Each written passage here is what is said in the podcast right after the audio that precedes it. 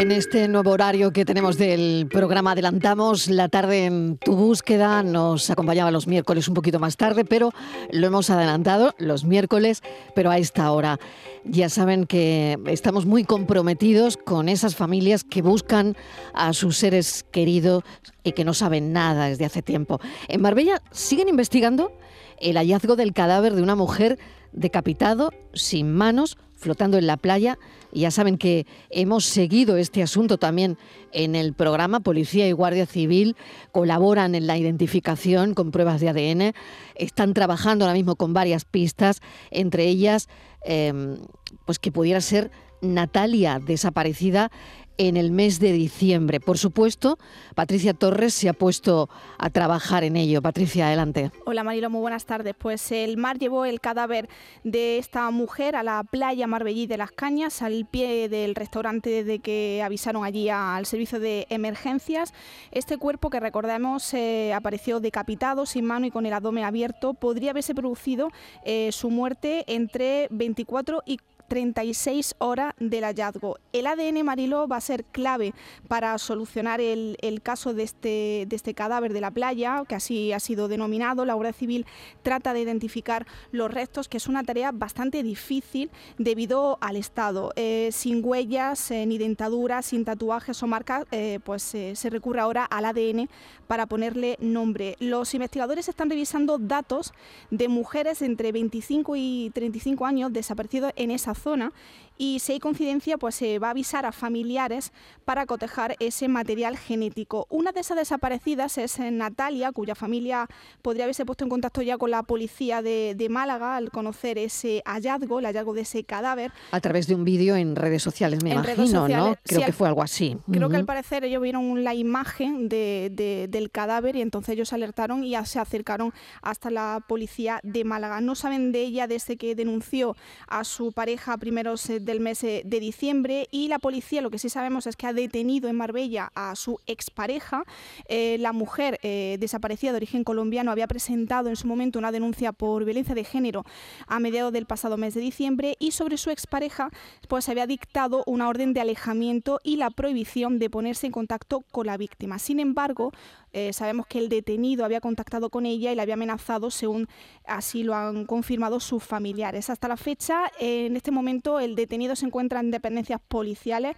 Eh, si bien se espera que, pase a disposición judicial en los próximos días, eh, mientras ese cuerpo permanece en el Instituto de Medicina Legal de Málaga, donde la autopsia va a poder arrojar algo de luz sobre las circunstancias en que se produjo la muerte de, la joven y tal vez sobre su identidad. Eh, otra otra mm, opción que baraja Mariló la policía es el ajuste de cuentas. También, esa sería otra de las eh, eh, opciones y otra de las hipótesis. Y que mm, esté sin identificar em, a quién pertenece el cuerpo. Sabemos que es una mujer, pero nada más. Ya no sería, esta sería otra línea de investigación, que no tiene nada que ver con eh, Natalia y su desaparición, ¿no? Exacto, la policía o sea, dos líneas independientes de investigación. De momento la Policía Nacional trabaja, segura que son dos investigaciones paralelas, por un lado la del cadáver que apareció flotando el domingo en, Marbella y por otro lado la desaparición de, Natalia hasta que eh, la autopsia y el ADN revele si es Natalia o no. Pues estaremos pendientes porque ahora mismo lo que se está haciendo es investigando y cotejando esos ADNs. ¿no? Vamos con otro caso. Piden colaboración para encontrar a un hombre desaparecido en Viso del Alcor. Sí, la asociación So Desaparecidos ha emitido una alerta para pedir la colaboración ciudadana por un hombre desaparecido en Viso del Alcor, en la provincia de Sevilla. Eh, se trata de Juan Carlos Jaén Torcal, que lleva desaparecido desde el día 21 de diciembre. Tiene 45 años y mide 1,75 se trata de un hombre de complexión normal, pelo corto y rubio y ojos verdes. Los números de contacto de la asociación son desaparecidos a los que se puede acudir con información son los siguientes, Marilo, lo recordamos, como siempre, 642 650 775 y al 649 952 957. Muy bien, pues estaremos muy pendientes también de todo esto. Búsqueda urgente en Almería. Antonio Artero lleva desaparecido desde el día 2 de enero y necesita medicación.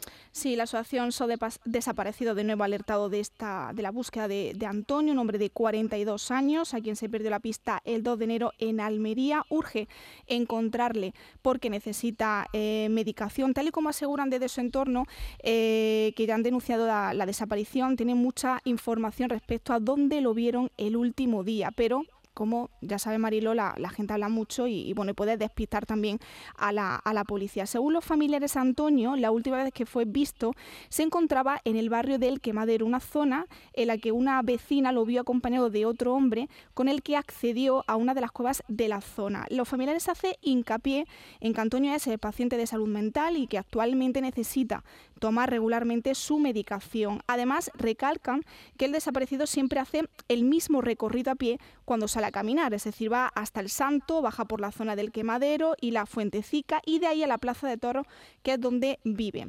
Por su parte, en las redes sociales su hermano Juan ha explicado que tiene pues, nueva información sobre Antonio. Al parecer, diferentes personas eh, le han visto en la zona de Santo Domingo, en el Ejido, y ahí está la familia buscándole. Desde aquí, pues pedimos que si alguien tiene información eh, que, pueda ayudar a dar con su paradero, pues que se pongan en contacto de nuevo con esos teléfonos que repetimos de nuevo, 642-650-775 o al 649-952-957 o bien a través del correo electrónico info arroba soldesaparecidos.es, porque su familia le busca sin descanso, su preocupación cada vez es mayor porque Marielo van pasando las horas y con ellas también mm. las esperanzas. ¿no?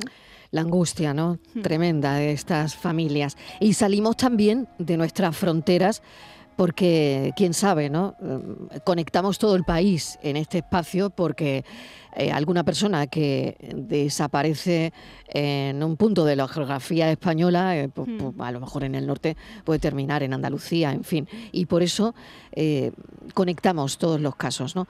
Es el siguiente que vamos a contarles, siete años sin Maite.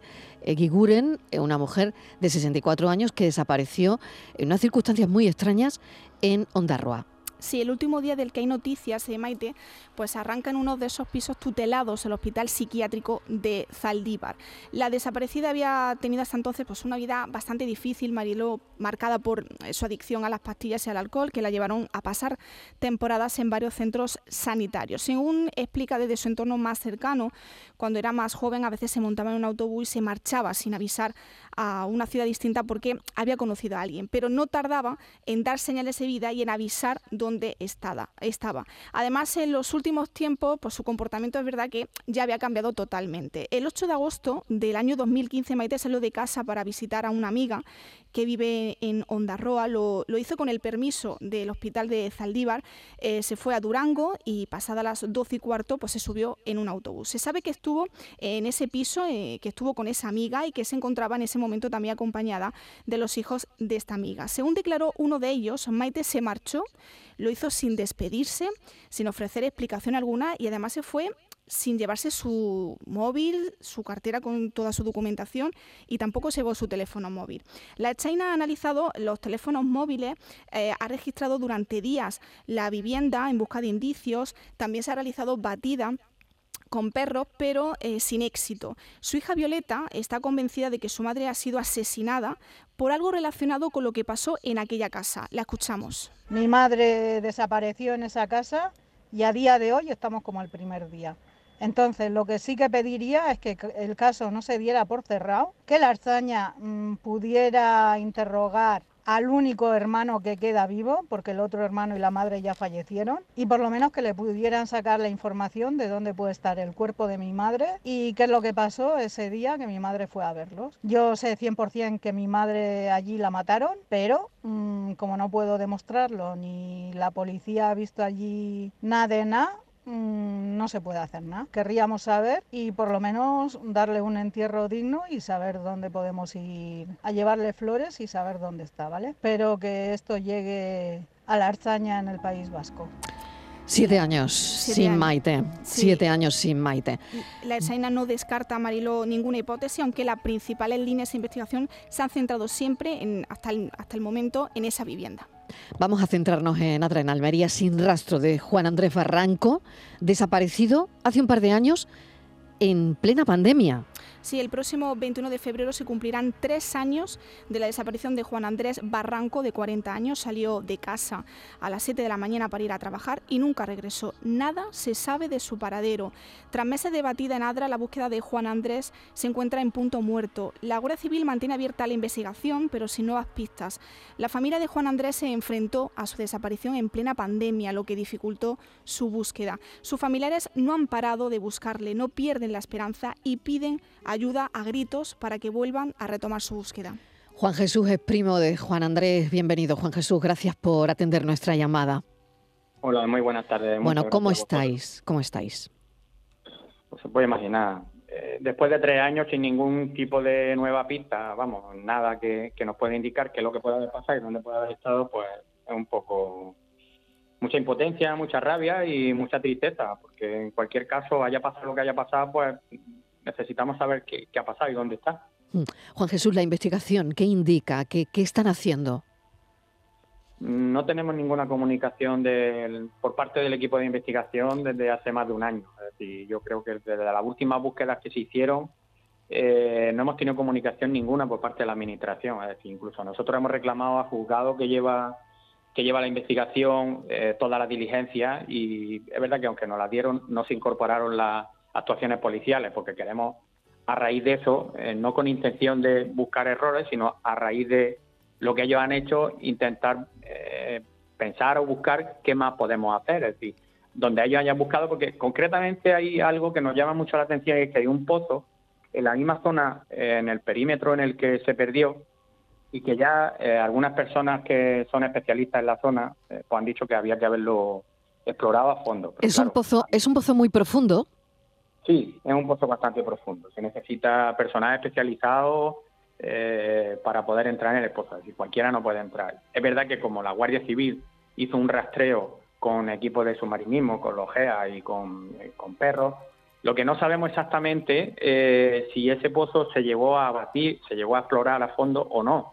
Además de ese pozo hay muchas grietas, hay muchas cuevas y desconocemos realmente cuál ha sido el terreno exacto que se ha podido rastrear en profundidad, porque es una zona de, muy escarpada, de, ya digo, mucho monte, mucha vegetación en la que es imposible por una pasada superficial llegar a ver si no, no se entra a pie. Eh, nosotros, a pesar de que durante varios meses después de la última batida de la Guardia Civil, incluso desde el mismo momento, incluso con la con los estados de alarma y con autorización de, la, de las autoridades y con todas las eh, con todas las cautelas pertinentes, se ha estado buscando siempre, permanentemente, eh, toda la zona, vamos, creo que desde Adra son 30 kilómetros aproximadamente hasta Turón, pues creo que se ha, se, ha, se ha batido todo. Es verdad que muchas zonas no hemos podido entrar y nosotros quizás es lo que estamos planteando que será el siguiente paso, buscar personal mm. cualificado para que pueda batir esas zonas en las que son inaccesibles. Juan Jesús, eh, buenas tardes, soy Patricia. Em, yo te quería preguntar por los testigos, porque eh, la certeza es que no llegó a su lugar de trabajo. Eh, sobre las 6 de la tarde, un testigo aseguró haberlo visto por la barriada de La Parra, donde ahí se pierde la señal de su teléfono móvil. Pero hay un segundo testimonio que, que dice haberlo visto ya de madrugada, camino del municipio granadino de Turón. este testigo que lo sitúa en Turón, los investigadores le han tomado declaración. Tomaron declaración, pero no se ha podido confirmar realmente si era mi primo, porque era con las claras del día era muy oscuro y además eh, da la casualidad que mi primo también llevaba ropa oscura. Entonces, hmm. eh, él dice que sí, que era una persona, pero que es verdad que no puede confirmar que fuese mi primo. Entonces, también es verdad que por eso se expandió la zona de, búsqueda, el radio de acción eh, hacia, hacia Turón, hacia la zona donde supuestamente esta persona lo había visto. Aparte del equipo de de la Guardia Civil Policía Local de Adra, hubo un equipo de la Guardia Civil de Granada, porque como son términos diferentes, que también estuvieron rastreando esa zona hasta Turón, sin éxito. Es verdad que la zona de, Turón eh, se ha rastreado en menos profundidad, porque también se piensa que es mucha la distancia desde la última vez que se vio a las 6 de la tarde en la zona de La Parra ya boca de oscurecer, hasta, hasta Turón, pero aún así no se ha descartado eh, esa, esa posibilidad. Juan Jesús, te agradecemos que hayas estado con nosotros y ojalá haya suerte. Seguimos la investigación. Preguntaremos eh, por ese pozo que parece que se sitúa también en el radio de acción de la desaparición y muchísima suerte. Muchas gracias a vosotros, como siempre, por la difusión y por interesaros. Sin rastro de Juan Andrés Barranco, jornalero de Adra, desaparecido en el 2020, justo en la pandemia, hace dos años, tres va a ser. Patricia Torres, gracias. A ti, un abrazo. Hasta ahora.